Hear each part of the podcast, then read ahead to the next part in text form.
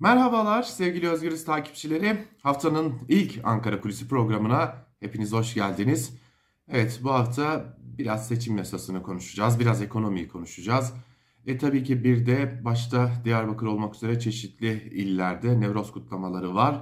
E, burada Kürt siyasetinin ve tabii ki Kürt seçmenin vereceği mesajlar önemli. Biraz da bunlara bakacağız. Ama gelin bugün ilk olarak yine seçim yasasını konuşalım. Tabii ki seçim yasasının neler getirdiğini, neler götürdüğünü, kimlerin nasıl etkileneceğini konuştuk.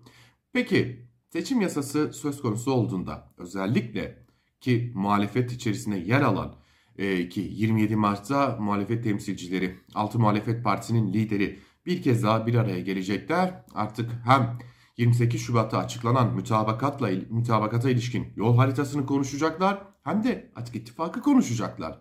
Ee, yani muhalefet cephesinde işler yavaş yavaş e, belli bir şekilde kavuşmaya başlıyor. Lakin seçim yasasıyla birlikte gelecek değişiklikler muhalefete ne gibi adımlar attıracak? Bunlar da yine liderlerin görüşmelerinde ele alınacak. Bize gelen bilgilere göre muhalefet özellikle de seçim yasasının ana hatlarının malum olduğu üzere, üzere e, ortaya çıkması üzerine e, belirli noktalarda görüşmeler gerçekleştirmişler ve ortaya çıkan ilk ana fikirlerden biri bu şu ki ne olursa olsun 28 Şubat'ta açıklanan güçlendirilmiş parlamenter sisteme dönüşü içeren mütabakat noktasında herhangi bir geri adım olmayacağı gibi bu noktada birlikte çalışma noktasında da irade devam edecek.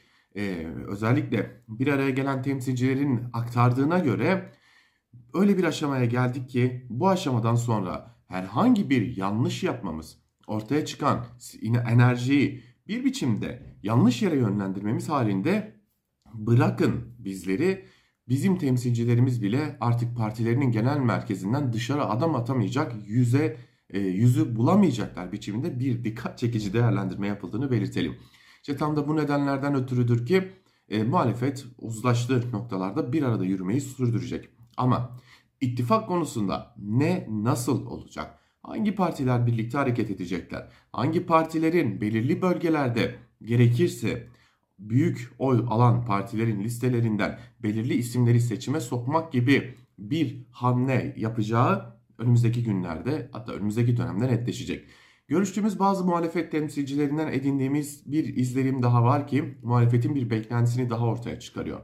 Özellikle seçim yasasının Türkiye Büyük Millet Meclisi görüşmelerinde belki komisyon aşamasında belki genel kurul aşamasında çeşitli noktalarda tam da bugünlerde AKP tarafından yaptırılan yeni anketlerin ekseninde değişiklikler gösterebileceğine inanıyor muhalefet.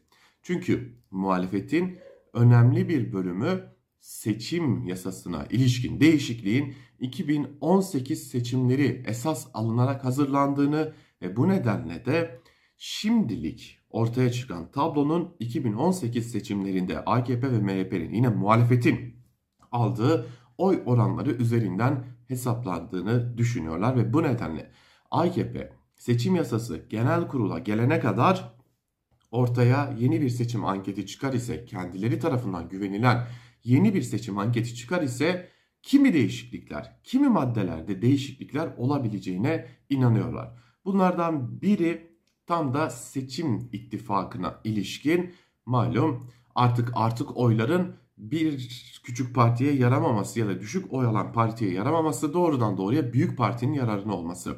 MHP her ne kadar seçim barajının %7'ye düşürülmesiyle birlikte seçim yasasına razı gibi görünse de ortaya çıkan bu ittifak içi oyların dağılımı konusunda milletvekillerinin bir bölümünü AKP iktidarına kaptırabileceği endişesi taşıdığı ve bu nedenle de bu konuya ilişkin bazı değişiklik sürprizlerinin de yaşanabileceği belirtiliyor. Kaldı ki muhalefet kanadı MHP için tam anlamıyla bir pazarlık masası olduğunu belirtiyor seçim yasasının ve şu düşünceye sahip %7'yi alarak bir biçimde psikolojik olarak barajın altında kalmayan parti imajı vermeyi kabul eden MHP bir diğer yandan AKP iktidarına ne yazık ki diyor kendilerine yakın isimlerden öğrendikleri kadarıyla muhalefet.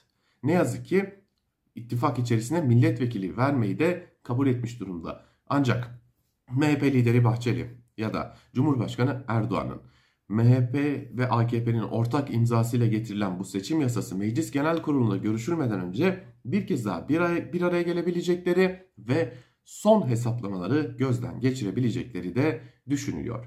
Ve en nihayetinde muhalefetin 6 temsilcisi de ittifak konusundaki netliğin Meclis Genel Kurulu'ndan geçecek son metne göre konuşulacağı ve bu yönlü hazırlıklar yapılacağı belirtiliyor. Ama hemen baştan belirtelim ki kimi partilerde muhalefetin küçük oy alan kimi partilerindeki kimi temsilciler şimdiden parti olarak ya da ayrı bir ittifak olarak seçime girme ihtimalini dillendiriyor olsa da bu konu üst yönetimlerde daha doğrusu genel başkanlar düzeyinde pek de kabul görmüş görünmüyor. Ancak günler neler getirir, neler götürür önümüzdeki haftalar gösterecek. Ankara Kulisi'nden bugünlük de bu kadar. Hoşçakalın.